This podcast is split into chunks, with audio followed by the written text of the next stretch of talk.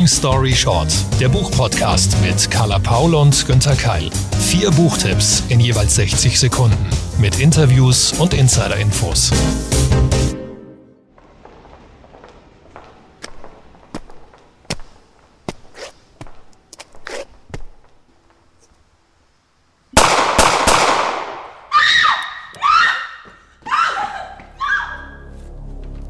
Hallo und herzlich willkommen bei Long Story Short, dem Crime Day Spezial. Was ist eigentlich der Crime Day? Eine virtuelle Veranstaltung rund um wahre sowie erfundene Verbrechen mit ganz vielen verschiedenen Gesprächen mit Expertinnen und Autorinnen vom Cozy Krimi bis zum blutigen Thriller und den echten Fällen dahinter. Spannung pur an einem Tag. In Kooperation mit dem Stern Crime Magazin sechsmal im Jahr am Lieblingskiosk eurer Wahl und der Penguin Random House Verlagsgruppe. Aber Günther, was haben wir denn jetzt eigentlich damit zu tun? Haben wir uns neben unserem Literaturgeschäft noch ein kriminelles Business aufgebaut? Mhm. Ja, ich fürchte schon. Und es scheint auch gut zu uns zu passen. Vor allem zu dir, Carla. Kriminelle Carla, das merkt man ja schon an dieser Formulierung. Das ist eigentlich eine perfekte Kombination. Und ich fand auch wirklich, kannst ja gleich mal erzählen, wie du es fandst, aber ich fand diesen Tag in Hamburg, der hat auf mich gewirkt wie so ein kriminelles, konspiratives Treffen. Also wir beide waren da, es waren AutorInnen da, es waren andere ExpertInnen und ModeratorInnen dabei. Und irgendwie kam ich mir selbst schon eigentlich fast vor wie in so einem, ja, wie so einem in so einem Gangsterfilm. Totales Abenteuer-Feeling. Und wir haben jetzt herausgefunden, dass das BKA uns die ganze Zeit abgehört hat. Und diese Aufnahmen können wir euch jetzt aber zur Verfügung stellen. Ja, und ergänzend sollten wir sagen, dass auch der BND da irgendwie seine Finger und seine Hörgeräte mit drin hatte. Und deswegen ist es so, all das, was Carla und ich dort so getrieben haben, naja, vielleicht nicht alles, sondern ein Teil davon, vor allem die Autorentalks, die hören wir jetzt in dieser XXL Crime Folge von Long Story Short. Carla, magst du kurz nochmal sagen, wen du dabei hattest und wen wir nachher auch noch hören werden? Genau, wir haben vier sehr spannende AutorInnen heute mitgebracht. Das ist in meinem Fall sind das zwei kriminell gute Autoren, und zwar einmal Marc Ellsberg und Jan Beck. Super Mischung und von mir kommen noch dazu Alex Beer und Charlotte Link. Und mit Charlotte fangen wir auch gleich an. Das war ein Gespräch, was sich so um die großen, wichtigen Fragen, Crime-Fragen gedreht hat. Um Gerechtigkeit ging es, um Schuld, um die Ursachen von Verbrechen. Ja, und wie das so war mit Charlotte Link und mir beim Crime Day, das hören wir jetzt gleich mal. Herzlich willkommen zum Talk mit Charlotte Link, Deutschlands erfolgreichste Autorin der Gegenwart. Sie hat mehr als zwei Dutzend Romane geschrieben, die insgesamt mehr als 30 Millionen Mal verkauft und in viele andere Sprachen übersetzt wurden. Und klar, Crime ist das große Thema von Charlotte Link und das Motto unseres Talks vom unschuldigen Mörder und dem perfekten Verbrechen das werden wir mit ihr zusammen nochmal genauer untersuchen. Herzlich willkommen, Charlotte. Grüß dich. Vielen Dank. Grüß dich. Schön, dass du hier bist in Hamburg. Ja, dieses Motto, das ist ja eigentlich, ähm, das suggeriert was Unerhörtes. Ein unschuldiger Mörder und dann noch das perfekte Verbrechen. Fühlst du dich trotzdem sofort ähm, wohl und warm mit diesen Begriffen und Formulierungen? Naja, wie immer, Überschriften pauschalisieren ja immer so ein bisschen und ich bin ja jemand, der ganz gerne die Sachen doch etwas differenzierter betrachtet. Unschuldiger Mörder ist natürlich in sich erstmal wirklich ein Paradoxon, dass ähm, bei Mord an sich ein Kapitalverbrechen ist. Aber was natürlich dahinter steht, und damit kann ich mich dann durchaus wieder identifizieren, ist eben die Frage danach, aus welchem Motiv heraus tatsächlich eine Tat begangen wird. Ist dahinter das Böse, das rein kriminelle, Habgier, eigentlich die ganzen mordqualifizierenden Tatbestandsmerkmale. Oder kann auch ein Mord passieren, ein Totschlag ähm, aus einer Situation heraus, für die man Verständnis hat, nicht im Sinne von Rechtfertigung, aber im Sinne davon, dass man sieht, da ist jemand in eine Lebenssituation gekommen, in der er keinen anderen Ausweg gesehen hat. Ähm, und er ist nicht von etwas getrieben worden, das man zutiefst verurteilen kann oder wofür man überhaupt kein Verständnis aufbringen kann. Das heißt also, dir persönlich ging und geht es auch so, dass es Fälle gibt, nicht nur die, die du schilderst, mhm. ähm, sondern auch in den Medien, bei denen du dir denkst, und wenn es nur ganz heimlich für dich ist, kann ich nachvollziehen. Ist ein Grund oder wie auch immer man das formulieren würde. Ja, aber nicht im Sinne von Rechtfertigung und nicht im Sinne von es akzeptieren. Mord, also das Töten eines anderen, außer im Fall der direkten Notwehr, ist nicht, ist nicht zu akzeptieren. Aber man muss sich schon davor hüten zu sagen, also ich selbst würde nie in eine Lage kommen, in der ich möglicherweise einen solchen Schritt tue. Manchmal, wenn man sich dann die Lebensgeschichte von einer, von einem Menschen anschaut und wenn man sich anschaut, in welche Enge er getrieben wurde vom Leben, von anderen Menschen, von seiner ganzen, von seinem Umfeld und seiner Lebenssituation, dann kann man Schritt für Schritt nachvollziehen, warum am Ende ein ganz schweres Verbrechen stand. Wie gesagt, das muss trotzdem verurteilt werden. Ich ähm, bin nicht jemand, der, der sagt, also Verständnis für jeden, mhm. aber nachvollziehen können und sich nicht so ganz weit weg und so ganz überlegen dabei immer fühlen. Das ist jetzt so, wie du es geschildert hast, eine richtige Abfolge von Geschehnissen. Mhm. Und ich habe den Eindruck, das ist auch das, was du ja in den Romanen machst, äh, zu zeigen, wir haben da nicht nur irgendeinen Anlass, einen kurzen, mhm. und dann haben wir eine Tat, mhm. sondern dazwischen liegt eine Riesenstrecke. Also auch in Ohne Schuld ist es mhm. ja so, dass du lange erklärst und ruhig erklärst, wie kam es dazu, wie könnte es gewesen sein. Würdest du sagen, das ist so dein Grundprinzip? Ja, das ist auch das, was mich interessiert dabei. Also mich interessiert beim Verbrechen nicht so sehr der eine furchtbar gruselige Moment, wo irgendwas Schlimmes passiert ähm, und man schaudernd äh, auf dem Sofa liegt und das liest, sondern mich interessiert wirklich, was ist alles geschehen, damit es an dem Punkt kam. Was ist geschehen beim Täter und was ist geschehen beim Opfer und was ist geschehen bei möglichen Zeugen der Tat. Was hat alle Menschen, die daran in irgendeiner Form beteiligt sind, in diesem Moment an diesen Punkt gebracht, an dem das passiert? Das finde ich das Interessante, das auszuloten, zunächst mal wertfrei auch ähm, auszuloten. Das ist für mich das, das eigentliche Motiv, Krimis zu schreiben. Mhm. Und ähm, trotzdem, obwohl du gesagt hast, Schuld gibt's natürlich trotzdem, mhm. ähm, trotz allem Verständnis, ohne Schuld steht jetzt auf dem Cover. Also hat jetzt der, die TäterInnen mhm. in deinem Buch keine Schuld? Schuld im juristischen Sinne natürlich. Es geht ja, das kann man über das Buch ja auch durchaus schon verraten, es geht im Kern darum, dass eine Frau etwas Ungeheuerliches tut. Sie bringt ihr eigenes Kind um und ihr Mann vertuscht diese Tat. Und daraus erwächst natürlich dann überhaupt äh, Probleme ohne Ende, auch wenn sie eine Zeit lang damit durchkommen. Und das ist eine Schuld. Das ist auch gar nicht ähm, klein zu reden. Ein, ein Baby umzubringen ist eine Schuld. Aber wenn man sich diese Frau anschaut, die in schwersten Depressionen gefangen war, vereinsamt auch mit diesem Problem, das sie mit ihrem, mit ihrer überforderten Situation hatte, dann kommt man dahin und darauf bezieht sich dieser Titel. Das ist nicht, diese Frau ist nicht das personifizierte Böse, die aus niederen Beweggründen ein wehrloses Kind umbringt, sondern es ist eine Frau in einer zutiefst verzweifelten Lebenssituation, in der sie nicht mehr vorwärts und rückwärts weiß und auch mit diesem Tabuthema, ich bin mir von meinem Kind überfordert, ich bin keine glückliche Mutter, sondern eine verzweifelte Mutter, äh, die sich niemandem mitteilen und anvertrauen kann und dadurch immer tiefer in diesen Strudel hineingerät, dann wird es zumindest eine Schuldfrage, bei der man bei dem man ein Problem bekommt, das so ganz klar zu benennen. Und das will ich mit dem Titel sagen. Mhm. Es sind auch in diesem Roman von dir wieder die eher einfach normalen Leute, nenne ich es jetzt mhm. mal, die im Mittelpunkt stehen und die in ein Verbrechen in eine Tat mhm. rein verwickelt werden. Es gab ja früher, kennst du sicherlich auch noch eher so einen Trend in der, gerade bei Fernsehkrimis, mhm. dass das so im reichen, in der High mhm. Society Milieu spielt. Derrick damals oder so mhm. lange her. Ist das für dich ganz bewusst immer ein Anliegen gewesen, nicht so auf die, ja, auf die Privilegierten zu gucken und was die für Wohlstandstaten begehen, sondern eben auf das, was sonst eher unter den Teppich gekehrt wird?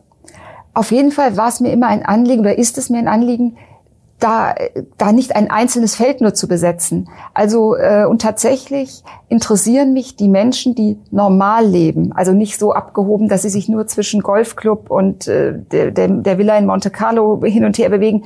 Das ist auch ehrlich gesagt ein Umfeld, in dem ich mich nicht so besonders gut auskenne. Das Normale, in Anführungszeichen, was ist normal, könnte man auch wieder fragen, aber einfach die Menschen, die arbeiten müssen, die ähm, ihr Haus zusammensparen, die ihr Leben doch teilweise auch schwierig bewältigen, ähm, für die, die, die mit den ganz normalen Alltagsproblemen belastet sind. Die finde ich interessant, weil die sehr facettenreich sind. Die anderen sind es auch, aber sie sind eben dann doch schon in so einer abgehobenen Welt, die zum Teil sich mit bestimmten Sorgen gar nicht mehr auskennt oder gar keinen Zugang mehr dazu hat. Das finde ich einfach spannender und es sind ja auch oft Menschen, die, die es schwerer im Leben haben, die auch in ein bestimmtes Milieu hineingeboren werden, in dem sie von vornherein mit schlechten Bedingungen an den Start gehen. Die dann auch in weiterführende Probleme geraten. Also da ist einfach so viel Stoff und das, das finde ich interessant. Das stimmt, wenn du sagst, dass sie, mhm. dass die Gründe vielleicht in ihrem Lebensumfeld, in den mhm. Biografien liegen. Ich glaube, das kann die Kriminalstatistik oder die mhm. Statistik vor Gericht wirklich ja auch beweisen, dass es da ganz klare Gruppen von Menschen gibt, die häufiger ähm, mhm. in ein Verbrechen, ja, in ein Umfeld kommen, auch mit Verbrechern. Ja, das hat, das hat ja gar nicht mal so etwas damit zu tun, dass die einen gut oder böse oder besser oder schlechter sind, sondern einfach, wir kommen alle, da, da muss sich keiner was vormachen, wir kommen auf die Welt und werden auch schon in bestimmte Lebenschancen hineingeboren. Mhm. Da sind wir erstmal gar nicht verantwortlich und manche haben da einfach einen viel besseren Start und andere haben einen viel schlechteren und ähm, keiner kann etwas dafür. Das kann in alle Richtungen, also auch die mit dem guten Start können böseste Dinge später tun. Aber man muss sich eben immer auch fragen, ich hatte vorhin so ein ganz interessantes Gespräch auch mit einer Gutachterin, die einfach sagte, man muss sich, wenn man Verbrechen anschaut, auch äh, frei machen von dem Gefühl, das hätte mir ja nie passieren mhm. können, weil man oft einfach auch Lebensbedingungen hatte, die haben es einem einfach leichter gemacht, in bestimmte Probleme nicht reinzugeraten. Und für manche ist es einfach schwieriger. Mhm. Stimmt, gehört schon auch, ja, vielleicht Selbstkritik oder Mut dazu zu sagen, mhm. okay, ich möchte gar nicht urteilen, mhm. kann jedem passieren. Kennst du das auch, dass du vielleicht sogar bei Kleinigkeiten ähm, so diesen, diesen Satz im Kopf hast oder sogar mal für dich aussprichst, ich könnte ihn umbringen? Also ich glaube, das sagt jeder mal und es denkt auch jeder mal weil man, man kennt das, dass man furchtbar wütend ist oder dass man sich von jemandem so ungerecht behandelt fühlt und irgendwie nichts dagegen machen kann. Also ich könnte ihn umbringen, entsteht ja meistens aus einem Gefühl der Hilflosigkeit heraus, weil man keine anderen Mechanismen auch mehr hat, um mit mhm. einem Menschen oder einer Situation umzugehen. Normalerweise sollten dann natürlich bestimmte Schranken immer da sein, dass es eben bei dem Gefühl, dem Wunsch, dem Ausbruch kommt, aber man tut es dann nicht. Aber natürlich kann man sich vorstellen, es gibt Situationen, ich sage ja immer gerne, Menschen, die das Leben in eine Enge getrieben hat, wo sie mit dem Rücken zur Wand stehen und wo dann aus so einem Gedanken wirklich die Tat wird, weil, weil die Hilflosigkeit alles, alles überlagert. Es scheint keinen anderen Weg mehr aus der Bedrängnis herauszugeben. Mhm. Wie ist das eigentlich, wenn du zurückblickst mit 20, mit 25, während des Studiums vielleicht, wenn jemand dir damals gesagt hätte, Du wirst in 20, 30 Jahren wirst du die Crime-Expertin sein und du wirst dein mhm. Geld mit ähm, fiktiven Verbrechen verdienen. Wäre das eine Überraschung gewesen? Also Überraschung insofern, als ich wahrscheinlich gedacht hätte, also ob, dass man davon dann wirklich leben kann und als Expertin gehandelt wird, hätte ich schon als sehr hochgegriffen damals empfunden. Als Thematik hätte ich es immer für möglich gehalten. Ich habe ja damals Jura studiert und mein ja, mein, mein Türöffner war, dass ich ein Praktikum bei einem Staatsanwalt machte. Wir mussten alle ein Praktikum machen und irgendwie rutschte ich bei dem Staatsanwalt halt rein. Und der zog mit uns zu vielen JVAs in Hessen und ähm, wir konnten mit der Gefängnisleitung sprechen, wir konnten mit Gefängnisinsassen sprechen, die uns erzählt haben, ihre Geschichte. Und ich fand es so wahnsinnig spannend. Ich hätte das für den Rest meines Lebens machen können, dieses Praktikum. War dann auch entschlossen, mich aufs Strafrecht zu verlegen. Jetzt mache ich das alles von der anderen Seite, indem ich schreibe. Aber wie man sieht, der, der Keim ist damals schon gelegt worden. Und warum bist du dann nicht wirklich in die Richtung gegangen? Also bist nicht Staatsanwältin mhm. geworden oder Richterin oder einfach Anwältin? Ich habe ja zeitgleich schon geschrieben und ich bekam dann einen Mehrbuchvertrag angeboten von einem großen Verlag. Und es war, also ich bin so ein Mensch, ich, ich kann immer nur eine Sache wirklich mit ganzer Kraft machen. Und für mich war es undenkbar, diese beiden Dinge nebeneinander. Es war aber die schwerste Entscheidung meines Lebens, das sage ich bis heute. Vor allem sich auf den Beruf einer Schriftstellerin, das ist ja ein Beruf, wenn man anderen erzählt, ich werde jetzt Schriftsteller, dann sagen alle, ja, und wovon willst du denn dann leben? Also man denkt im ersten Moment, ja. das geht sowieso nicht. Und mich sozusagen gegen die bürgerliche Existenz zu entscheiden, das war das Schwierige daran. Aber es hat funktioniert. Und du hast es auch nie bereut oder gedacht, hm, wäre doch vielleicht mal ganz interessant, ähm, direkt im Prozess geschehen, im Realen zu sein? Ja, also das würde ich schon gerne manchmal da noch mehr direkt am Puls sein und das ähm, mitbekommen. Ich hätte mir diesen Lebensweg auch gut vorstellen können. Ich habe das dann kompensiert, indem ich einen Anwalt geheiratet habe. und damit habe ich das dann auch ein bisschen in meinem Leben mit drin. Ja. Magst du ein bisschen was verraten über das neue Buch? Wird es wieder um Kate gehen, mhm. deine Hauptfigur ja in den letzten beiden Romanen? Genau, Kate, meine, meine Serienheldin, die ich nie als Serienheldin gedacht hatte, aber die das dann wurde.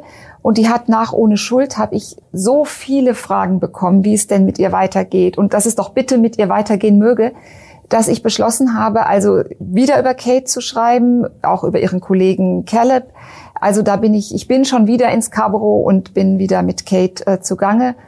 Und ja, es geht um einen Fall, der zu tun hat mit Mobbing bei jungen Leuten. Also das mhm. mal als, als Grundthema. Ja, mhm. auf jeden Fall ein wichtiges und ein Aufregerthema, zu Recht. Mhm. Bin ich sehr gespannt, was daraus wird. Also ich schreibe es dieses Jahr, gebe es irgendwann Anfang nächsten Jahres ab und dann wird es voraussichtlich August oder September 22 äh, erscheinen. Mhm. Dauert leider noch ein bisschen. Ja. ja. Bis dahin, wer es noch nicht getan hat, auf jeden Fall ohne Schuld Kann man lesen. die Vorgeschichte lesen, ja. Ja, genau. Mhm. Zum Schluss, um nicht ähm, auch hängen zu bleiben in dieser Ungerechtigkeit, die mhm. einfach das Rechtssystem mhm.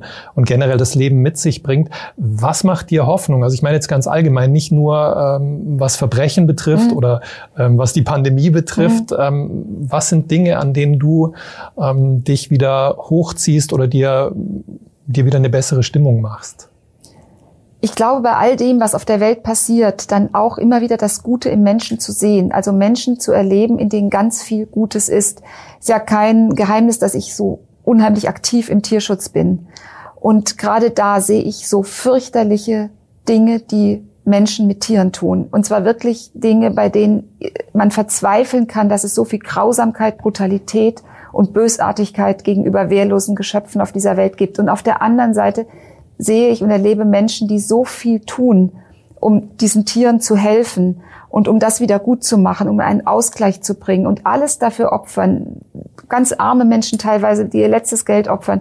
Und das ist letztlich dann eben doch was, um wieder auf Gerechtigkeit zu kommen. Eine gewisse Balance in der Welt nehme ich dann doch immer wieder wahr zwischen dem Bösen und dem Guten. Es hält sich am Ende doch irgendwie in der Waage. Und das ist die Hoffnung, dass das System am, am Schluss erhalten bleibt. Das macht es dann möglich, auch mit mhm. dem anderen zu leben. Das ja. stimmt.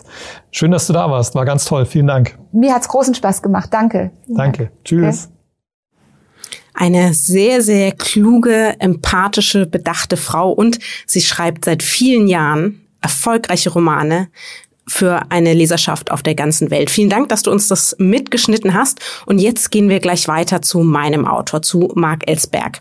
Er hatte das große Glück, dass er als einer der wenigen Autoren tatsächlich aus Österreich noch rauskam und mit mir live sprechen konnte. Es war wie immer ein Gespräch, das mir viel zu kurz war, weil es ist tatsächlich wahnsinnig spannend, nicht nur seine Bücher zu lesen, sondern auch ihn zu den Recherchen im Hintergrund zu befragen. Dazu jetzt mehr in unserem Talk.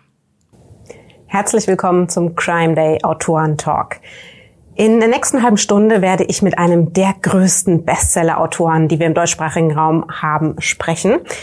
Mit Blackout, Zero und Helix etablierte sich Mark Ellsberg als der Meister des Science-Thrillers und er ist damit tatsächlich auch international erfolgreich. Es gibt, darauf werden wir noch kommen, inzwischen sogar Verfilmungen. Wir sind da dran.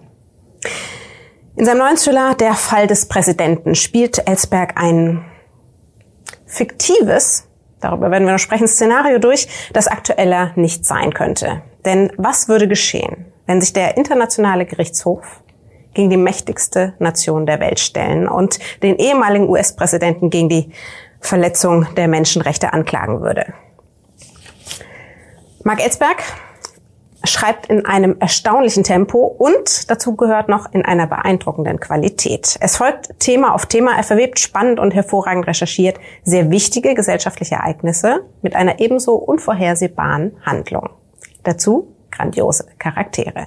Blackout CEO, Helix Gier und frisch auf den Büchertischen der Fall des Präsidenten. Herzlich willkommen, Mark Ellsberg.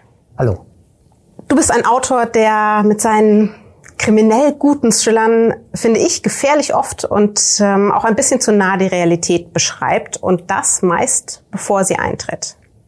Inzwischen denke ich ja bei vielen Headlines schon, mh, hm, wird er darüber vielleicht sein neues Buch schreiben? Neulich brannte da zum Beispiel ein Rechenzentrum ab. Es gibt regelmäßig Probleme mit der Wasser- oder Stromversorgung. Jetzt erleben wir eine Pandemie. Hm, wann schlägt denn bei dir bei irgendeiner dieser Headlines sozusagen das Schriftstellerherz schneller und du sagst, das könnte ein Thema für mich sein? Das äh, entwickelt sich im Allgemeinen über, über Jahre hinweg. Da gibt es so Themen, die beschäftigen mich immer mehr, je tiefer ich mich ähm, da hineinarbeite und dann irgendwann ähm, kommt vielleicht auch eine Geschichte in den Kopf oder man denkt sich, was für eine Geschichte könnte ich da darüber schreiben. Es ist selten eine Headline, wo ich mir denke, das müsste jetzt sein, weil wenn es schon eine Headline ist, dann, ähm, dann ist es ohnehin schon draußen. Und ich suche ja meistens eher so nach Stoffen, die, die noch nicht so gleich ganz offensichtlich sind. Also die Blackout-Geschichte, glaube ich, wurde damals auch zum Erfolg, weil es nicht so richtig am Tapet war. Und dann kam die Energiewende-Diskussion und zufällig war dieses Buch da. Also das ist für mich so, ein, die Headlines werden gescannt, durchaus auf solche Dinge, aber meistens ähm, dann wieder abgelegt irgendwo, um vielleicht irgendwann auch wieder herausgeholt zu werden, das schon. Und wo nimmst du dann sozusagen diese Ideen her, die wirklich auch tragen für so viele spannende Seiten, Aktuelles Beispiel natürlich der Fall des Präsidenten. Mhm. Die Grundidee ist ja relativ äh, nicht simpel, aber das ist tatsächlich eine Idee. Was passiert, wenn man ähm, mal ernst nimmt, was wir uns in unseren Gesellschaften, in unseren Westen, westlichen eigentlich vorgenommen haben, nämlich, dass ähm, Verantwortliche auch wirklich zur Rechenschaft gezogen werden. Das muss ja nicht gleich der US-Präsident sein, das könnten VW-Vorstände sein, das könnten, ähm, gut, Jetzt bei Wirecard passiert es ja sogar. Das könnten andere Leute sein in Führungspositionen, die teuer bezahlt werden dafür mit dem Argument, dass sie Verantwortung übernehmen. Oder die halt eine große Macht haben. Und was passiert, wenn man die wirklich zur Rechenschaft zieht? Und wenn man ein Thriller-Autor ist, dann sucht man sich natürlich nicht irgendeine Figur, sondern die mächtigste oder ehemals mächtigste Figur der Welt, weil dann natürlich das Drama besonders groß wird oder der Konflikt besonders groß ist, den es zu lösen gibt. Und das ist ähm, hier die Grundvoraussetzung und für mich folgt der Rest dann eigentlich von selbst, weil dann geht man in das Szenario rein und schaut sich an, okay, wie würden die verschiedenen Seiten reagieren? Was macht dann die US? Ähm, die werden ja nicht da sitzen und zuschauen. Ähm, wie kann man das noch zuspitzen? Okay, man lässt das natürlich nicht stattfinden irgendwann, sondern äh, in der letzten Phase eines US-Wahlkampfs, wo so eine Situation den amtierenden US-Präsidenten noch zusätzlich in Schwierigkeiten bringt. Wie reagiert die Europäische Union, ähm, die Niederlande, in den, in Den Haag sitzt ja der internationale Strafgerichtshof, ähm, wie, wie reagieren ähm, die Leute in dem Land, wo das passiert? Also das muss man ja sich dann quasi nur nach und nach alles recherchieren und noch ein bisschen Fantasie dazu spielen lassen, weil es ist ja bei allen Geschichten, die man sich ausdenkt, gibt es ja in Wirklichkeit immer hundert Möglichkeiten, wie sich etwas entwickeln kann. Und jeder, jede Autorin, jeder Autor kennt das auch, dass, dass das sich selbst beim Schreiben währenddessen ja oft noch anders entwickelt, als man es geplant hat. Und ähm, so ist es auch bei mir. Also die Ideen kommen sehr stark durchs Recherchieren, durch die Beschäftigung mit dem Thema und dann auch während des Schreibens noch einmal aus der Intuition. Wobei ich sagen würde, Intuition ist ja meistens etwas, das kommt aus, aus ähm, lange abgelegenen, das man vorher recherchiert hat. Du hast das schon gesagt, wir erkennen es natürlich auch im Titel, es geht um einen Präsidenten, der angeklagt wird. Man hat natürlich auch so ein gewisses Bild im Hintergrund. Der Mann heißt Douglas Turner. Er wird verhaftet wegen Menschenrechtsverletzungen ähm, bei einem Kriegseinsatz. Ähm, das soll in Den Haag verhandelt werden, da muss aber erstmal hinkommen. Die Heldin deines Romans, Dana Marin, soll also beweisen, dass er schuldig ist und sie hat dafür nicht viel Zeit. Es geht um Verbrechen, mit denen sich Milliarden verdienen lassen, tatsächlich auch weltweit. Du berichtest sehr viel über die Hintergründe tatsächlich, was, wie hängen die Staaten miteinander zusammen, wie sind diese Verbrechen verknüpft. Das ist natürlich auch eine Arbeit, der Dana Marin nachgehen muss. Wie viel Hintergrundwissen, wie viel politisches Wissen muss ich denn mitbringen, um diesen Roman zu lesen? Ähm, muss man gar keines, weil das finde ich ähm, die wichtigste Voraussetzung bei solchen Thrillern, wenn man sowas schreibt, dass, dass die Leserin, der Leser da völlig ohne Vorwissen reingehen können muss. Sonst würde ich irgendwie eine Seminararbeit oder eine wissenschaftliche Arbeit für andere Wissenschaftlerinnen ähm, formulieren und nicht einen Unterhaltungsroman. Weil darum geht's in, in, in allererster Linie, spannende Unterhaltung abzuliefern. Und wenn ich dafür vorher ein äh, Politikwissenschaftsstudium absolviert haben muss, dann macht das ja keinen Sinn. Nein, also alles, was notwendig ist zur Verständnis der mhm. Geschichte, bekommt man natürlich mitgeliefert in ähm, unterhaltsamer und verdaulicher Form, klarerweise. Gerade dieser Tage haben wir es wieder erlebt. Es gibt zwei Staatslenker, die im Stil von House of Cards äh, miteinander kommunizieren. Da fühlt man sich auch ein bisschen im mhm. Buch dann erinnert. Auf der einen Seite haben wir den inzwischen aktuellen Präsidenten der USA, Joe Biden. Auf der anderen Seite ähm, Wladimir Putin. Joe Biden nannte Putin ganz offen einen Killer. Und Wladimir Putin gab zurück, it takes one to know one. Mhm. Auch hier in Deutschland haben wir tatsächlich aktuell zumindestens ähm, ploppen jeden Tag neue Fälle hoch von, von Korruption, ähm, Bestechung, Machtmissbrauch. Auch in Österreich hörte ich davon, dass das ab und zu ein Thema sein soll. Wenn wir nicht mal diesen vergleichsweise geringen Fällen beikommen, wie wahrscheinlich ist dann also so ein Szenario wie im Buch, dass Sie das auch mal hinbekommen, die Großen verantwortlich zu machen? Ich ich finde diese Frage ja immer ganz, ganz interessant. Wie wahrscheinlich ist es? In erster Linie schreibe ich ja erstmal einen Roman, nicht um eine Wahrscheinlichkeit herbeizuschreiben, sondern um mir ein, ein unterhaltsames ähm, und hoffentlich für alle spannendes Szenario aufzuzeigen.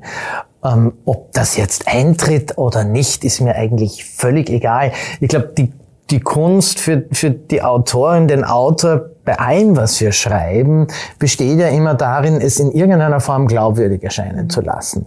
Also, was ich schaffen muss, ist, dass jemand, der dieses Buch liest, sich denkt, ist zwar vielleicht nicht so irrsinnig wahrscheinlich, dass ein Ex-US-Präsident verhaftet wird, aber so wie er es da beschreibt, könnte es tatsächlich passieren und so könnte es in Folge dann auch ähm, geschehen. Wenn mir das gelingt, dann finde ich es eigentlich völlig egal, wie wahrscheinlich, äh, wie wahrscheinlich ist, dass das in der Realität passiert. Um die Frage zu beantworten, momentan ist es wahrscheinlich gegenwärtig nicht so wahrscheinlich, dass mhm. es ähm, geschieht. Aber man soll die Hoffnung nie aufgeben. Also warum nicht? Es gibt ja tatsächlich einen, ja, nicht ganz ähnlichen, aber zumindest kleineren Gerichtsprozess in den USA schon für einen früheren Präsidenten, ähm, dem, dem da aktuell einiges vorgeworfen wird. Glaubst du, da wird was draus? Naja, also ich glaube, den Trump werden sie, werden sie wegen irgendwelcher privaten Geschäftsdinge vielleicht, also werden sie sich anklagen, aber ob da jeweils eine, eine Verurteilung rauskommt, wird man sehen. Es wird ihm auch völlig wurscht sein. Ähm, und die Präsidenten davor sind nie angeklagt worden. Also in diese fiktive Figur des Douglas Turner in, im mhm. Fall des Präsidenten, ähm, die ist ja inspiriert von drei Präsidenten, von George W. Bush, Barack Obama und Donald Trump. Und auf, bis auf weiteres glaube ich nicht. Nein. Leider. Es war ja sogar so, dass Donald Trump in seinen, in seinen letzten Wochen, als es ums große Begnadigen ging, mhm. ähm, er sogar einen, verurte einen verurteilten US-Kriegsverbrecher ähm, begnadigt hat noch. Weil es ist ja tatsächlich so, dass amerikanische Gerichte, amerikanische Bürger wegen Kriegsverbrechen, in dem Fall im Irak, ähm, verurteilt hatten. Es ist ja nicht so, dass gar nichts passiert, und es waren sogar amerikanische Gerichte. Und prompt ähm, werden sie dann vom Präsidenten begnadigt. Im Roman verrät ein Whistleblower entscheidende Beweise. In der Realität äh, ist die Frage, traut sich das noch jemand nach dem Beispiel und dem Verhalten sozusagen oder dem, was Julian Assange, was ihm passiert ist, wie er aktuell behandelt wird? Ähm, glaubst du trotzdem, dass die, die Möglichkeiten des Digitalen, die wir inzwischen haben und eben auch, dass wir überhaupt die Möglichkeit haben, sozusagen, ähm, gesellschaftliche Teilhabe damit zu demokratisieren, mitzusprechen, auch die Informationen die es da vielleicht gibt, tatsächlich mehr Öffentlichkeit erhalten, dass das in Zukunft mehr wird? Es, es wäre zu hoffen, wobei diese digitalen Möglichkeiten natürlich genau das Umgekehrte auch ähm, mhm. schaffen, nämlich äh, den Whistleblower zu enttarnen oder zu finden. Das ist natürlich die Herausforderung. Aber es bleibt zu wünschen, dass es ähm, immer wieder Menschen gibt, die, wenn sie in den Besitz solches Wissens kommen, es auch öffentlich machen oder wie es ja ähm, mein Whistleblower macht, der, der gar nicht an die Öffentlichkeit damit geht, weil das ist ja eines der großen Probleme heute in Wirklichkeit, wenn du mit solchen Informationen an die Öffentlichkeit gehst, dann gehen sie ja unter in dieser Kakophonie da draußen, werden die sofort ähm, umgedreht ähm, und, und angezweifelt und so weiter und so fort. Also in Wahrheit muss man sich ja an, an seriöse Adressaten wenden, an, an seriöse Journalistinnen, an seriöse ähm, Strafverfolgungsinstitutionen etc.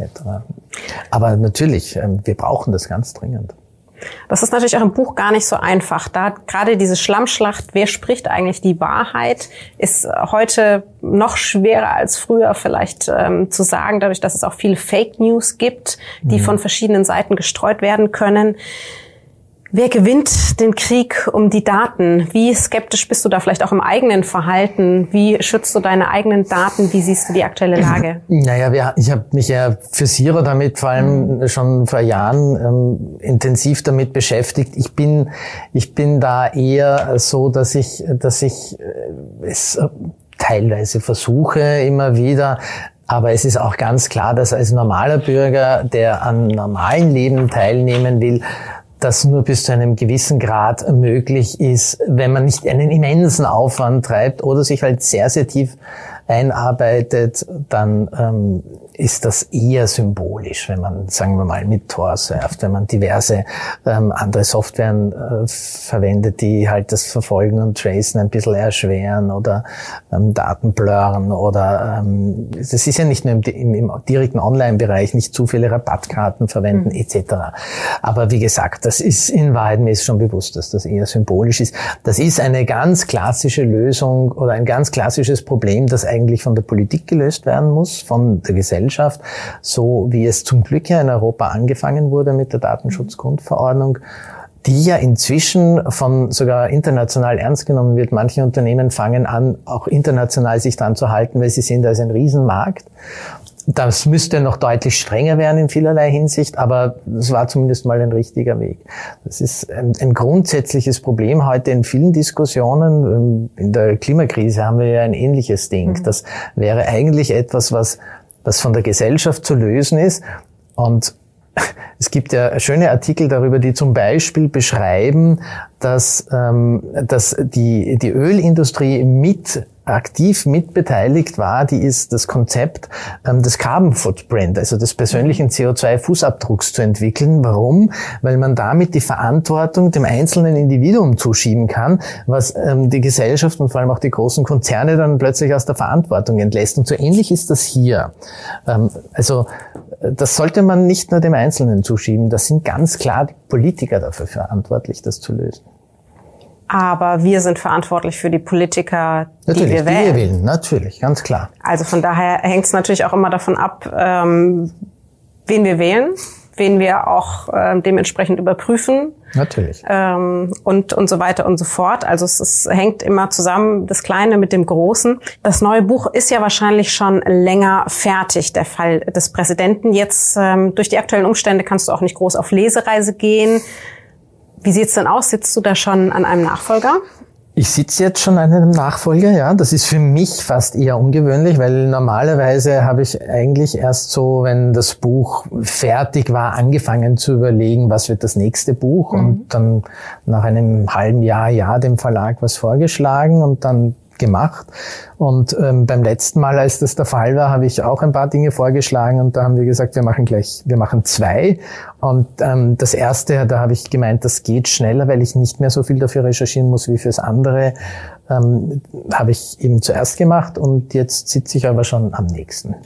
Das ist also ähm, mitten in der Arbeit drin. Wobei ich momentan gerade in so einer Phase bin, die gibt's ja auch, da laufst du in irgendeine Sackgasse und dann tust du mal ein paar Tage ähm, lieber irgendwas lesen oder Serien schauen oder spazieren gehen. Nein, spazieren gehen will ich nicht mehr. Will ich jetzt, glaube ich, jahrelang nicht mehr. ähm, und in ein paar Tagen werde ich dann da wahrscheinlich wieder dran weiterschreiben. Das freut uns sehr, denn obwohl es ja tatsächlich ein sehr dickes Buch ist, ist der Fall des Präsidenten dann leider doch so spannend, dass man es viel zu schnell durch hat. Es ist klug, es ist scharf, es ist komplex und unterhaltsam, also die perfekte, grandiose Mischung. Vielen Dank, Marc Ellsberg. Ich danke. Vielen Dank, Carla. Das war wirklich ein unglaublich intensives Gespräch. Da hätte ich mir auch wirklich gewünscht, dass ihr noch, weiß nicht, ein, zwei Stunden gesprochen hättet, aber könnt ihr ja vielleicht noch nachholen. Eine andere kriminelle Fachfrau hat es ebenfalls geschafft, aus Österreich rauszukommen und nach Hamburg zu kommen zum Crime Day, Alex Beer. Und auch mit ihr habe ich mich unterhalten in einem der Autorinnen-Talks. Was bei diesem Gespräch besonders interessant war, war die Frage, wie ist das eigentlich mit den historischen Stoffen? Muss da alles perfekt und korrekt sein? Und hier ist es, mein Talk mit Alex Beer. Hallo und herzlich willkommen zum Autoren-Talk beim Crime Day mit Alex Beer aus Wien. Historisch oder politisch korrekt? Das wird unser Thema sein in dieser halben Stunde. Kurz noch ein paar Infos zu Alex Beer, vielfach ausgezeichnet unter anderem mit dem österreichischen Krimipreis 2019 für ihre Reihe um den Wiener Kriminalinspektor August Emmerich. Aber das ist nicht die einzige erfolgreiche Reihe von Alex. Es gibt auch noch die Unterwölfen-Reihe. Der zweite Band ist im vergangenen Herbst erschienen, Der verborgene Feind im Limes Verlag und diese Reihe spielt 1942 in Nürnberg. Jetzt aber ganz gegenwärtig, gar nicht so historisch, hier bei uns in Hamburg beim Crime Day. Herzlich willkommen, Alex. Hallo, danke für die Einladung. Ich freue mich total, dass ja, du da bist. ich mich auch.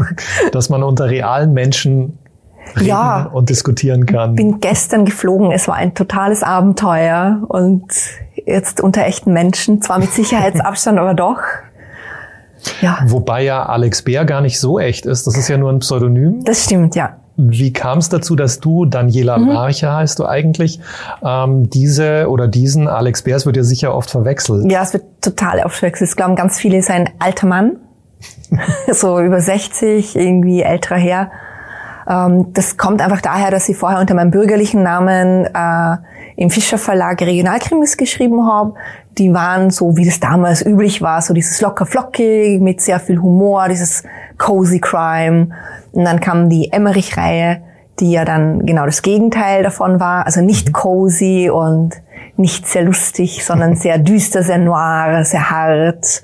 Und um da einfach keine Verwechslungsgefahr aufkommen zu lassen und die zwei Sachen ganz konkret voneinander abzugrenzen, gab es Alex Bier. Du hast ja gerade gesagt, schon düster und hart mhm. eher diese Reihe. Hattest du, obwohl du schon ganz andere Sachen geschrieben hast, ähm, trotzdem so einen Bezug zu Crime auch schon und zu diesen harten Gegensätzen? Also gerade deine Wiener Reihe mhm. ist ja äh, total beispielhaft für auf der einen Seite Champagner und Luxus, auf der anderen Seite tiefste Abgründe und Verbrechen. Ja, ich fand das einfach super spannend. Äh, ich fand es total spannend, Wien von dieser anderen Seite zu zeigen. Und es war einfach auch eine Zeit, in der wahnsinnig viel Verbrechen passiert ist. Einfach durch diesen Umbruch. Ähm, das K&K-Reich ist zerfallen nach dem Krieg. Es hat eine neue politische Ordnung sich noch nicht durchsetzen können. Das heißt, es war ja damals so, alle paar Monate ist die Regierung wieder gekracht und es gab was Neues und überhaupt in Europa war ja nicht klar, setzt sich jetzt der Kommunismus durch oder der Sozialismus, was wird's denn werden? Und in dieser ganzen Unsicherheit, äh, ja, waren die Menschen einfach auch in ihrer Armut. Teilweise ist ihnen nichts anderes übrig geblieben, aber ich glaube, es gab selten so viel Verbrechen wie damals was für ein Krimi natürlich perfekt ist. Ja, super, genau.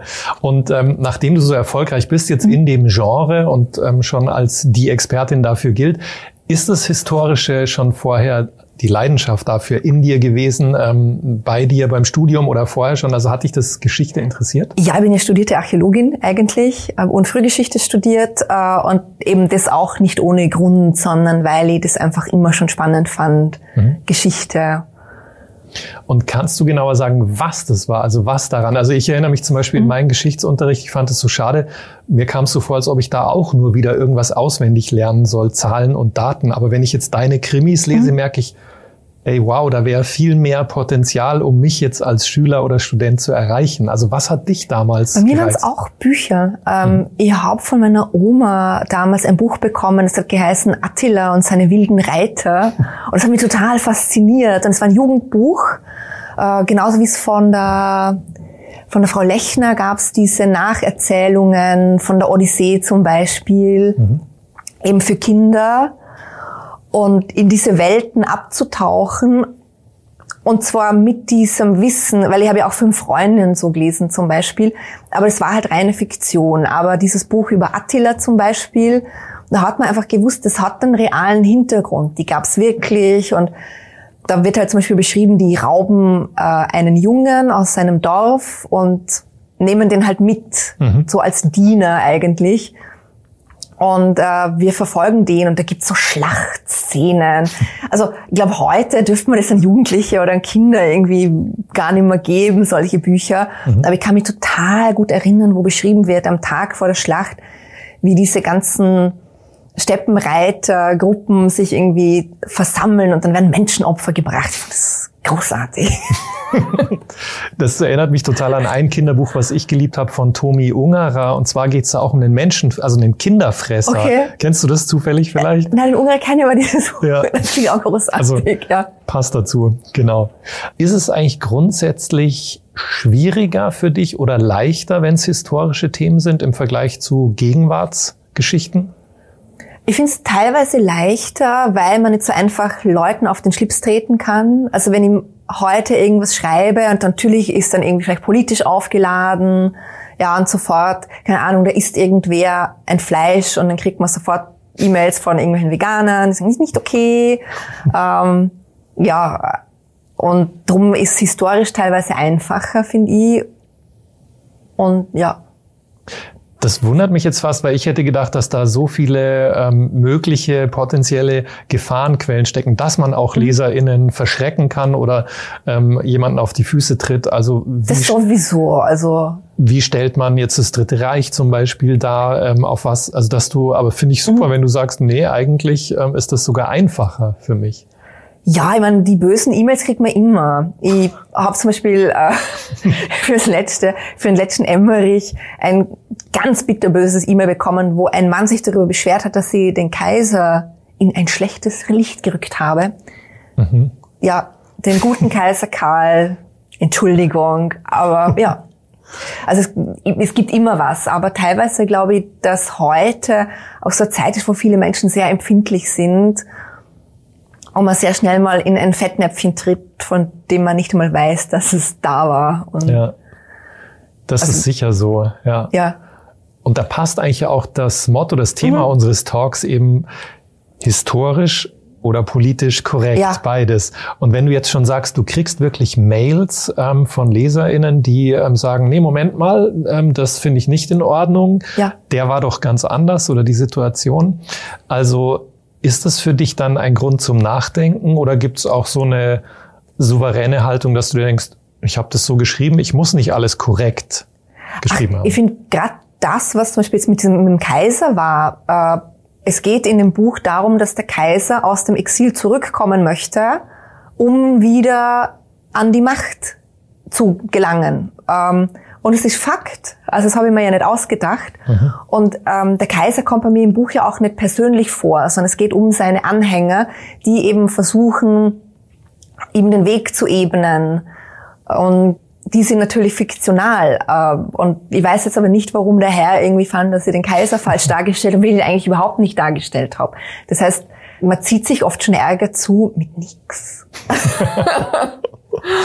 Aber eben um auf das Thema zu kommen, was natürlich oft schwierig ist, ist, bleibt man authentisch. Das heißt, wenn Menschen sich unterhalten, natürlich haben die damals über Frauen oder über ausländische Menschen ganz anders mhm. gesprochen, als wir das heute tun würden. Ähm, weil einfach zum Beispiel das, das Bild der Frau ganz anders war, ja. Und, und da hat man natürlich schneller mal gesagt, so du elendes Weib oder so, ja. Mhm. Und aber eben auch, auch Menschen mit anderer Hautfarbe. Da waren einfach Begriffe üblich, die heute absolut nicht mehr okay sind. Und da tut man sich natürlich schwer, ähm, in einem Dialog sich zu fragen, wie stellt, wie stellt es jetzt an? Also wenn die über jemand reden, der eben ähm, eine andere Hautfarbe hat, das sagt halt niemand, ja, das ist ein a person of color oder mhm. so, sondern die haben da ganz andere Begrifflichkeiten verwendet. Und das bleibt mal authentisch, ist aber politisch völlig unkorrekt oder umgekehrt. Das sind dann die Herausforderungen. Und wie gehst du dann konkret äh, in jedem einzelnen Fall, in jedem Dialog oder in Szenen vor? Ist das immer eine ganz individuelle Entscheidung oder hast du so eine grundsätzliche Richtlinie? Ganz individuell. Also ich versuche zum Beispiel aber auch die Hauptfiguren, die natürlich positiv besetzt sein sollen, bisschen feinfühliger auszustatten, weil einfach auch, wenn es dem Leser völlig klar ist, dass es sich aus dem historischen Kontext erschließt, dass der jetzt zum Beispiel das N-Wort oder so verwendet, mhm. macht es die Figur trotzdem, weil wir so konditioniert sind, irgendwie unsympathisch oder für mich zum Beispiel. Und darum versuche ich dann das einfach, weil als Leser man ist im Fluss und man möchte sich nicht dauernd an den, mhm. an den Kontext erinnern, finde ich. Ja. Und ähm, gibt es trotzdem noch so verschiedene Stufen, die deine ähm, Texte durchlaufen? Also dass nochmal ein Historiker drauf guckt und natürlich du hast eine Lektorin ja. oder einen Lektor. Ist das was, auf das du dich auch verlässt oder weißt du, okay, so viel wird da gar nicht mehr korrigiert dann? Also ich habe schon einen Historiker, der drauf schaut. Da geht's dann aber oft wirklich um Details. Ähm, es gab keine Kronkorken auf Bierflaschen 1920, habe ich gelernt.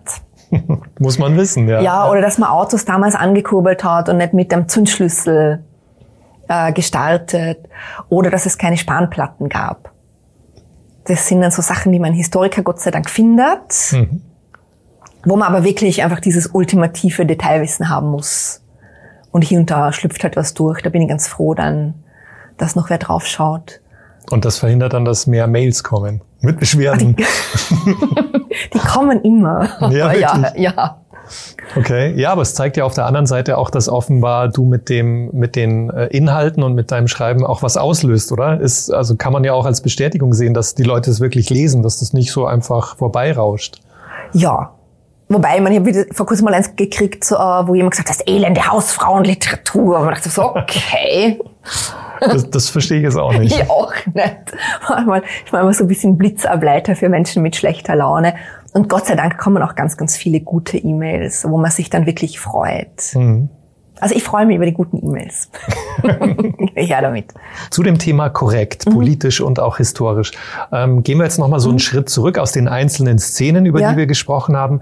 Das große Ganze, also mhm. jetzt deine aktuelle Reihe unter Wölfen, äh, 1942 mhm. in Nürnberg. Ich schätze mal, das muss für dich aber alles stimmen, oder? Also ja. was war zu der Zeit? Ähm, wie waren die Mehrheitsverhältnisse? Ähm, inwieweit war die NSDAP oder die SS schon ähm, auf dem Vormarsch? Da denke ich, bist du ganz korrekt. Ja. Also ich bin auch korrekt, was Gebäude angeht, was Straßen angeht.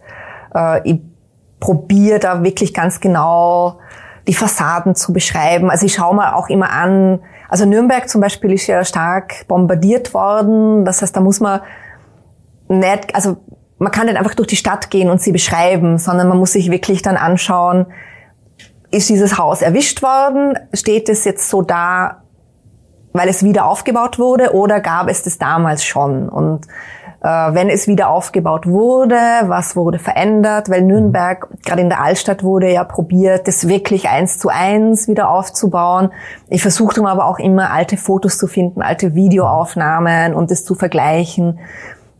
Wenn ich ganz viel Glück habe, finde ich auch ähm, Zeitzeugenberichte, alte Tagebücher, wo irgendwer seinen Alltag beschreibt und also das ist mal sehr, sehr wichtig, dass wirklich alles, dieses, die ganze Ausstaffierung, das Bühnenbild, in dem sich die Charaktere, die fiktiv sind, bewegen, dass das zu 100 Prozent stimmt. Mhm.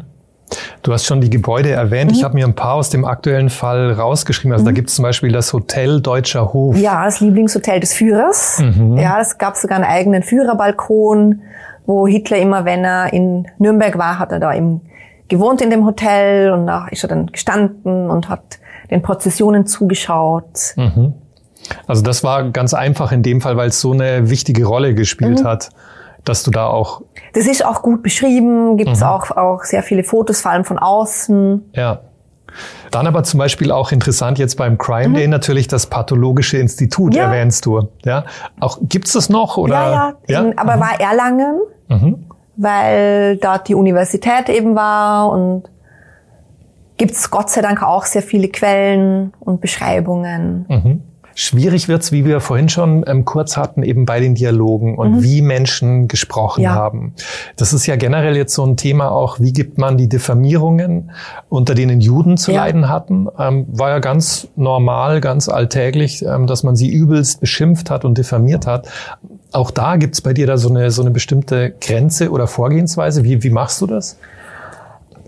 Das Gute, unter Anführungszeichen, ist, dass diese Diffamierungen teilweise sehr altbacken klingen für unsere Ohren. Das heißt, mhm. ähm, wenn ich so Begriffe dann bringe, dann sind sie für uns, glaube ich, nicht so schmerzhaft behaftet, weil sie eben diesen altbackenen, aus der Zeit gefallenen Touch haben. Mhm.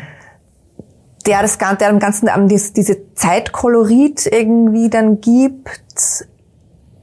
Also ich, ich finde einfach, ich merke es dann, wenn ich es äh, schreibe und ein bisschen liegen lasse und ein paar Tage später wieder lies, wie es mir geht, wenn ich mich so in, probiere, in die Rolle der Leser zu versetzen. Und ja, also das ist viel nie so mit der Judenverfolgung, Judendiffamierung so Sonderform. Mhm. Und da passt auch die Sprache dazu. Beim Rest probiert man natürlich auch die Sprache ein bisschen anzupassen, dass es für einen Leser heute nicht ganz so komisch daherkommt. Mhm.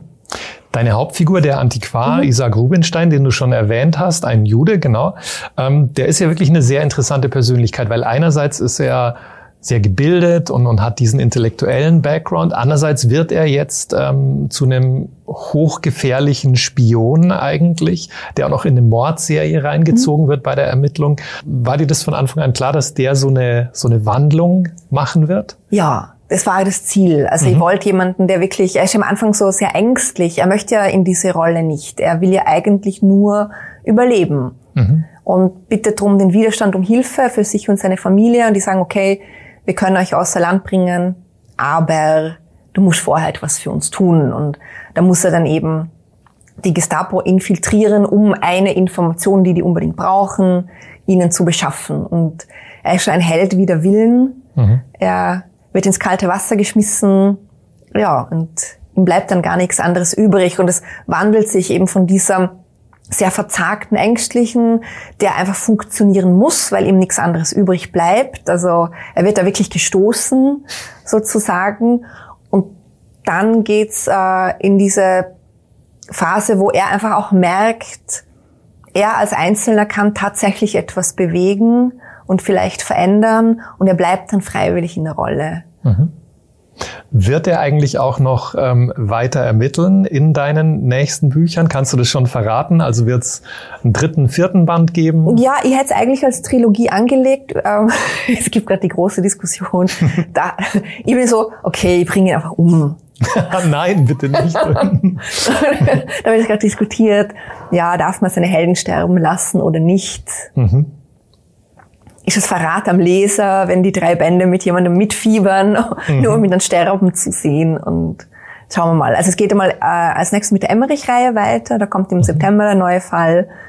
Und ja, schau. Weil natürlich die Story ganz anders von mir konzipiert wird, je nachdem, wie das Ende sein soll. Mhm. Alex oder Daniela, schön, dass du da warst Danke. und bist hier beim Crime schön, Day. Schön, dass Sie da sind. Ganz schönen Abend noch. Tschüss. Danke, tschüss.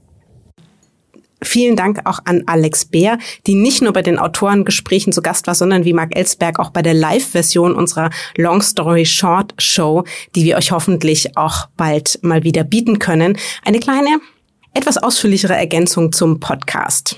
Jetzt weiter zu Jan Beck. Er ist ein sehr, sehr charmanter Autor und man merkt gar nicht, dass er so blutig schreiben kann. Mit Das Spiel hat er eine neue Reihe gestartet, die uns nicht nur sehr, sehr viel Gänsehaut beschert, sondern auch die ein oder andere Stunde in der Nacht klaut. Dafür garantiert gute und vor allen Dingen kriminelle Unterhaltung. Jetzt im Gespräch. Ich begrüße euch ganz herzlich zu meinem Autorentalk. Heute mit dem Autor Jan Beck. Wir werden über seine Thriller-Reihe sprechen und über die Faszination des Bösen. In Jan Becks Thriller Das Spiel dreht sich alles um eine sehr perfide Menschenjagd, die über das Darknet organisiert wird. Was das Darknet ist, das frage ich natürlich gleich. Die Opfer verbindet ein gemeinsames Kennzeichen, das UV-Tattoo eines Skorpions, das sich allerdings erst zeigt, wenn das UV-Licht darauf fällt. Das gibt an, was dem Opfer widerfahren muss, damit der Spieler punktet. Und das, was dem Opfer widerfährt, ist lebensgefährlich. Ich spreche darüber mit Jan Beck. Das ist der Autor dahinter. Er ist 1975 geboren, war eigentlich hauptberuflich Jurist und widmet sich inzwischen, zu unserer aller Freude, hauptberuflich dem Schreiben. Weshalb und inwiefern diese Karriere zwischen den trockenen Akten ihm vielleicht bei seinen heutigen Büchern hilft, Dazu auch sein aktueller Serienstart, das Spiel und weshalb er sich damit für die dunkle Seite der Unterhaltungsliteratur entschieden hat. Ich begrüße ihn ganz herzlich. Ich grüße nach Tirol. Hallo, Jan Beck. Hallo und herzlich willkommen und Grüße zurück nach Hamburg. Schön, dass ich da sein darf. Lieber Jan, in deinem Buch Das Spiel. Das ist der Auftakt deiner Reihe rund um die selbst, naja, sagen wir auch nicht so ganz einfachen Ermittler Inga Björk und Christian Brandt. Dann nimmst du uns mit ins Darknet. Alles beginnt mit einer Toten. Eine Joggerin wird aufgefunden und wir lernen ein junges Mädchen kennen. Das entdeckt auf einmal bei einer Party ein Tattoo auf sich mit UV-Licht. Eine Kennzeichnung, die, was sie in diesem Moment ja noch gar nicht weiß, tatsächlich lebensgefährliches für sie bedeutet. Es geht also um ein Spiel, und zwar um eine tödliche Jagd, initiiert von Menschen, die sich übers Darknet verabreden. Wann und wie kam dir denn die Idee zu dieser Thriller-Reihe? Also es ist eine witzige Geschichte. Ich war schon länger auf der Suche nach einer zündenden Thriller-Idee. Ich habe ja schon äh, Krimis geschrieben, aber ich wollte mal härter schreiben. Und ähm, das ist aber gar nicht so leicht, weil wann die Idee dir zugeflogen kommt und in welcher Form, das äh, weiß man gar nicht so genau. Man muss sehr wachsam sein, offene Ohren und, und ausgefahrene Antennen haben. Und bei mir war es dann tatsächlich so auf einem Treffen, dass mein Literaturagent stattfinden ließ äh, für andere Autoren und äh, die Agentur und alle. Da saß ich zusammen mit, mit anderen Autoren und äh, wir haben dann gesprochen über dies und jenes und unter anderem auch über Tattoos. Und eine Mitarbeiterin des Agenten hat dann erzählt von UV-Tattoos, dass es also Tattoos gibt, die nur im ultravioletten Licht sichtbar werden. Und für mich ging dann sofort das Kopfkino an. Ich habe äh, Jäger gesehen, die dann mit Taschenlampen, ich habe sogar eine hier, mit so Taschenlampen und ultraviolettem Licht äh, nach äh, Menschen suchen, die eben solche UV-Tattoos tragen. Und da kam dann in den ersten Minuten dieser Idee schon sehr, sehr viel vom späteren Plot äh, in, mein, in meinen Kopf rein. Und ich habe das dann relativ frei auf diesem Stammtisch rausposaunt, was ich vielleicht nicht tun hätte sollen. Am nächsten Tag habe ich dann alle angerufen und gesagt, ah, das wäre vielleicht echt was, was ich schreiben will. Also bitte äh, bleiben wir darüber mal im Stillschweigen und äh, dann alles weitere hat sich aus diesem Abend und dieser Situation heraus ergeben. Wir arbeiten uns in dem Roman über verschiedene Charaktere durch verschiedene Handlungsebenen heran, immer näher natürlich an das Zusammentreffen zwischen den Ermittelnden und dem Täter. Das macht es auf knapp 450 Seiten ziemlich, ziemlich spannend. Also, liebe Zuschauer, ich will Sie gleich warnen, fangen Sie lieber nicht kurz vorm Schlafengehen mit das Spiel an. Die Nacht können Sie sonst vergessen, auch wenn es natürlich ein sehr besonderes Erlebnis ist. Wie viel Arbeit steckt denn dahinter? Also wie kann ich mir das vorstellen? Was, wie baust du sowas dann im Hintergrund derart komplex auf? Und wie hast du das eigentlich gelernt? Also meines Wissens nach ist man ja als Jurist vieles, aber nicht unbedingt kreativ. Wie hast du dir das draufgepackt? Also ich würde sagen, manche Juristen sind schon sehr kreativ, wenn es darum geht, Verdächtige rauszureden vor Gericht. Und die Interpretation der Gesetzestexte ist ja auch was eigentlich sehr Kreatives. Man muss da sehr auf Zweideutigkeiten achten. Und äh, so gesehen habe ich wahrscheinlich auch deshalb Jus oder Jus heißt es bei uns, Jura, bei euch äh, studiert, weil ich immer schon sehr für Sprache mich interessiert habe. Aber davon abgesehen hat natürlich das Schreiben eines Thrillers ganz andere äh, Voraussetzungen, die man mitbringen muss. Ich arbeite zum Beispiel mit einer riesen Plottafel in meinem Büro, die ist, glaube ich, über zwei Meter lang und, und bietet Platz für wirklich sehr, sehr viele kleine Zettelchen, äh, wo ich dann versuche, diese einzelnen Handlungsstränge zu skizzieren. Ich kann sie dann auch frei verschieben und dieses analoge gefällt mir persönlich sehr gut, äh, quasi die analoge Plottafel zu verbinden dann mit der Computerarbeit, mit der Textarbeit an der Tastatur.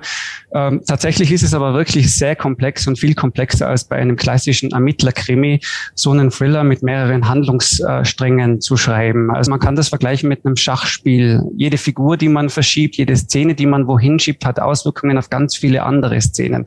Und äh, das ständig im Kopf zu behalten oder dann beim Schreiben auch im Kopf zu behalten, ist etwas, was einen wirklich voll und ganz fordert. Und äh, wenn dann so ein Schreibtag hinter mir liegt, bin ich wirklich froh, wenn ich nach Hause gehen kann und mir irgendeine Soap Opera oder irgendwas Triviales äh, zu Gemüte führen kann, weil es wirklich sehr, sehr fordert und auf der anderen Seite aber auch sehr viel Spaß macht. Und wie gesagt, dieses Schachspiel, äh, das Spiel, mein Buch, es heißt das Spiel, es war auch ein großes Spiel, dieses Buch zu schreiben und äh, es äh, fordert mich voll und ganz und macht einen Riesenspaß und ich möchte eigentlich nichts anderes mehr machen. Das kommt uns natürlich zugute. Wenn es nach uns geht, wollen wir natürlich auch nichts anderes mehr machen, als die Bücher dann von dir zu lesen. Wie sind Sie auf die Idee gekommen, das Darknet als Mittelpunkt der Thriller-Reihe zu verwenden? Das heißt, natürlich, wann hast du dann die Verbindung geknüpft? Okay, ich habe diese Tattoo-Idee, aber wie, wie ist dann sozusagen der Gedanke der Jagd dieses Spiels dahinter entschieden? Das Darknet wird nicht immer äh, Teil der Thriller sein. Es ist jetzt im ersten äh, Band das Spiel eben der Fall, weil es sich perfekt eignet, um äh, dieses Spiel stattfinden zu lassen. Es äh, kann man sich ja schwer vorstellen, dass im normalen Internet eine Webseite gibt, wo dann so eine Menschenjagd organisiert wird. Die würde irgendwie abgedreht werden können. Und wenn es auf höchster diplomatischer Ebene zwischen den Staaten ablaufen würde, da würde man sicher Wege finden. Im Darknet ist das Ganze ja sehr viel schwieriger. Es ist ja ein abgeschlossenes Netz, ein Netz, das über spezielle Protokolle läuft, von Peer-to-Peer. -Peer. Äh, es ist äh, etwas, wo man nicht so leicht reinkommt, wobei, wenn man will, dann kommt jeder rein äh, und äh, wo man vor allem wenig nachvollziehen kann, was passiert.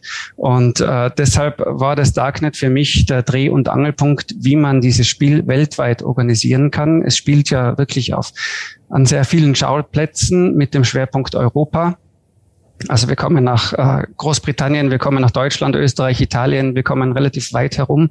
Und da eignet sich natürlich so ein elektronisches Medium und vor allem das Darknet perfekt, um Jäger die Jägern die Plattform zu bieten und die potenziellen Opfer zu verraten und äh, dann quasi diesen Checkbot, um den es geht, also die Jäger müssten ja quasi diese Leute finden, diese potenziellen Opfer, die gebrandmarkt sind mit diesen UV-Tattoos. Und äh, je mehr Opfer gefunden werden von einem Jäger, desto größer wird seine Chance, dass er am Ende den großen Jackpot abräumt. Und äh, rein von der technischen Machbarkeit her ist alles möglich. Und das Darknet äh, zeigt sehr, sehr viele Schattenseiten der Menschen. Äh, alles, was man sich an Verwerflichem vorstellen kann, findet man dort. Natürlich nicht nur, aber auch äh, extreme äh, Sachen und, und, und Vorlieben werden dort repräsentiert. Und so gesehen ist es absolut realistisch und technisch auch machbar, so ein Spiel und so eine Plattform im Darknet aufzubauen. Jetzt bist du Jurist. Ich weiß nicht, inwiefern du dich da natürlich ein bisschen ähm, dezent ausdrücken musst, aber du, du hast ja schon gesagt, also wenn man will, kommt man rein. Jetzt will ich natürlich wissen, tja, warst du zur Recherche drin? Ich war drin, ja. Es ist aber auch keine Hexerei und es ist ja auch nichts Verbotenes. Es ist ja nur der anonyme Teil des Internets oder des äh, Netz, der Vernetzung der, der elektronischen Welt. Ähm, man muss dann nur ein ganz offizielles Programm, den Tor-Browser zum Beispiel runterladen, kann den aufklicken und ist dann sofort im Netz drin, im Darknet. Man kann dann auf Suchmaschinen gehen, wie zum Beispiel DuckDuckGo. Da gibt's ja auch das äh, Äquivalent im äh, weltweiten Netz, das wir vielleicht alle oder viele von uns kennen, aber das gibt's eben auch in der Darknet-Variante oder Haystack oder andere äh, Suchmaschinen und über diese Suchmaschinen kommt man dann auf Marktplätze, man kommt auf äh, Foren, wo man sich über alle möglichen Dinge unterhalten kann. Äh, man kann sich äh, man kann sich Datenhändlern anschließen, wenn man das will. Man kann Files sharen, was noch relativ harmlos ist. Aber natürlich auch Drogen besorgen, Geldwäsche betreiben und äh, alles, was man sich nur irgendwie vorstellen oder nicht vorstellen können will, äh, ist im Darknet möglich. Und natürlich habe ich auch einen Blick reingeworfen. Aber jetzt großartig Illegales habe ich dafür natürlich nicht machen müssen. Würde ich an deiner Stelle natürlich auch sagen. Du schreibst uns von einem Spiel, das in Wirklichkeit natürlich gar keines ist. Es ist eine Sache, wenn wir in einem Roman davon lesen. Du gehst sehr ins Detail, es wird blutig, es wird sehr deutlich, es wird eben auch brutal bei den Opfern, die leiden müssen. Du beschreibst diese, diese Taten ebenso spannend wie eben auch brutal. Weshalb, du hast das am Anfang schon gesagt, hast du dich diesmal eben für eine derart deutliche, explizite, blutige Mordserie und Beschreibung entschieden, sozusagen ein Thriller anstatt zum Beispiel bekömmliche Cozy Crime? Ich habe einige äh, Krimis schon vorher geschrieben, die in meiner Heimat spielen. Und äh, für mich war klar, nachdem ich so viel äh, humorvoll und cozy mäßig geschrieben habe, irgendwann muss ich auch mal wirklich mich versuchen an einem härteren Stoff.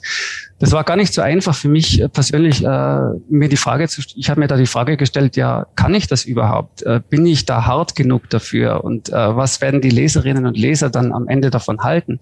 Und ich habe dann mich doch drüber getraut und habe dann schnell gesehen, ja, ich muss ja selbst nicht hart oder kriminell oder irgendwie abgedreht sein, um so schreiben zu können. Ich kann mich ja ganz genauso in eine böse Persönlichkeit reinversetzen wie in eine gute Persönlichkeit. Da geht es ja nicht um mich, sondern es geht um meine Figuren und äh, um die Frage, habe ich genug Einfühlungsvermögen dafür?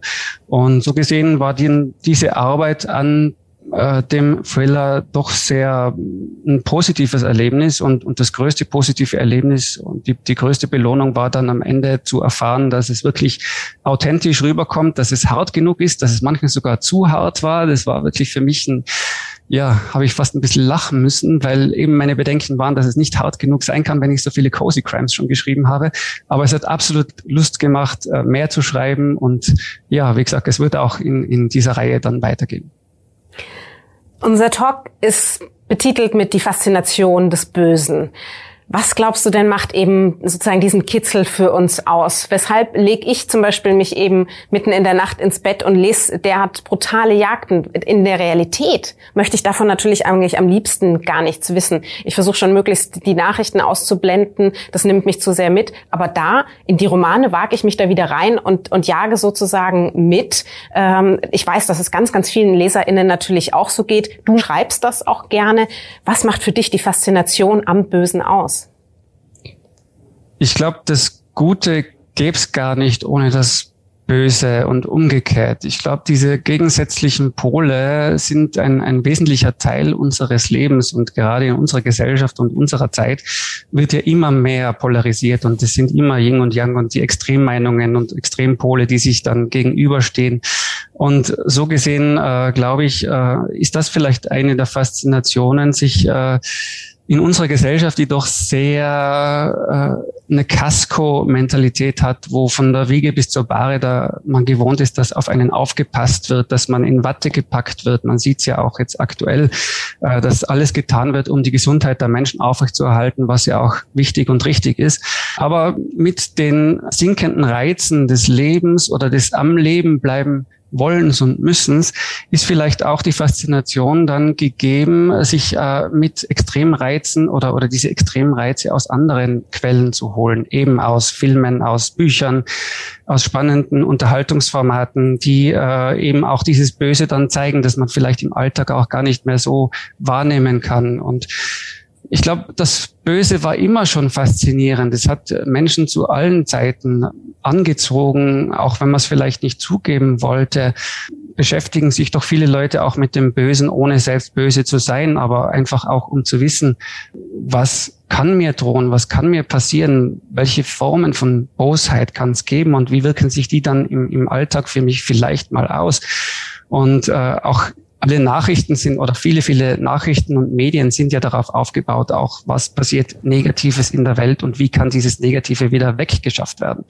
Und so gesehen glaube ich, ähm, die Faszination des Bösen äh, ist allgegenwärtig, wird es auch immer geben. Nachdem du uns in deinen Büchern ja wirklich viel Gänsehaut beschert hast und auch den ein oder anderen naja, Moment, wo man vielleicht mal eine Pause machen darf oder muss. Ähm, da ist ganz viel Gänsehaut-Moment auch tatsächlich drin. Meine letzte Frage, was macht denn dir eigentlich Angst?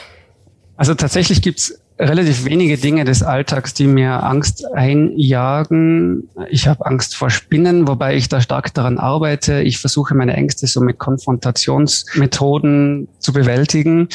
Äh, als äh, Autor, vielleicht nachdem ich immer für meine LeserInnen äh, schreiben möchte und äh, jetzt nicht für jemand anderen, für den Feuilleton, für Kritiker, für äh, die bessere Vermarktbarkeit. Ich will wirklich für, für LeserInnen schreiben. Ich will sie unterhalten, ich will sie packen und nicht mehr loslassen. Ich will ihnen eine gute Zeit bescheren. Und äh, da ist vielleicht mal die Angst, dass dieser direkte Draht, den ich habe, dank Internet, dank äh, der, des Feedbacks, den ich von meinen LeserInnen bekomme, eines Tages vielleicht verloren gehen könnte. Wir hoffen nicht. Bald geht's weiter. Wer das Spiel schon gelesen hat, ab Ende Juli gibt's in Die Nacht mehr von den Ermittlern. Bis dahin könnt ihr den Autor verfolgen. Nicht persönlich, denkt an die Maske, aber natürlich auf Instagram und zwar unter @backthrills. Sehr gut, er ist vorbereitet. Dort gibt es Hintergründe und natürlich die spannendsten Infos zum und vom Autor selbst. Ich bedanke mich ganz herzlichen Dank an Jan Beck, den Autor von Das Spiel. Vielen Dank, Carla und Jan Beck. Bevor wir hier uns noch weiter verstricken und unsere kriminellen Machenschaften vielleicht sogar auffliegen, machen wir uns jetzt auf die Flucht. Carla und ich tauchen unter in den nächsten Wochen und dann geht's weiter mit Long Story Short. In vier Wochen sind wir wieder für euch da. Bis dahin alle Links und Informationen zu den bisherigen Folgen sowie natürlich klar auch den dazugehörigen Büchern findet ihr auf www.longstoryshort-podcast.de. Zu Risiken und Nebenwirkungen lest wie immer den Klappentext und fragt eure Lieblingsbuchhändlerinnen vor Ort. Wir würden uns sehr, sehr, sehr, sehr, sehr freuen, wenn ihr unseren Podcast bewertet. Das geht einmal auf den jeweiligen Podcast-Plattformen und ihr könnt uns natürlich Feedback schicken auf den sozialen Kanälen und ihn da auch an eure Freunde weitersagen. Und das Beste ist, es ist nicht strafbar, was ihr da tut. Long Story Short ist eine Kooperation zwischen Carla Paul, Günther Keil und der Penguin Random House Verlagsgruppe.